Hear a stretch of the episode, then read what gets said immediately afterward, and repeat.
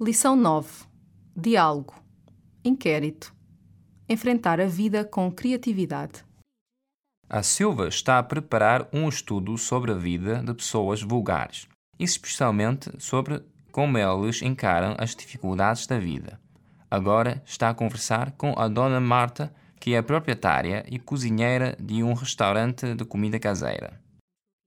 Em primeiro lugar, gostaria que me contasse como surgiu a ideia de abrir este restaurante. No início, foi a necessidade de organizar a minha vida. Estava desempregada há quase quatro meses, temos duas crianças e aquela situação estava a incomodar-me, já que fui sempre muito independente. O que é que fazia antes de ficar desempregada? Era secretária bilingue numa empresa de importação e exportação, que abriu falência por causa da crise económica. E quando é que a gastronomia se tornou uma atividade profissional? Sempre gostei de cozinhar. Um dia, uma amiga minha disse que talvez eu pudesse abrir um restaurante de comida caseira. Levei a sugestão a sério e pula em prática. Como foi o começo deste restaurante? Receava que tivesse poucos clientes, mas os amigos traziam mais amigos e, enfim, rapidamente fiquei com um grupo de fixo de clientes. Investiu muito no negócio? Não, não fiz empréstimos e usei uma parte das poupanças.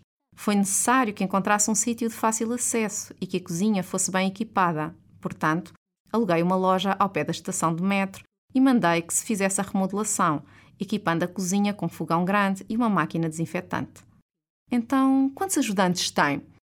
No início, contratei quatro ajudantes, dois trabalhando na cozinha e dois como empregados de mesa. Mas com o aumento da concorrência, foi indispensável que se admitissem mais empregados. O negócio é lucrativo?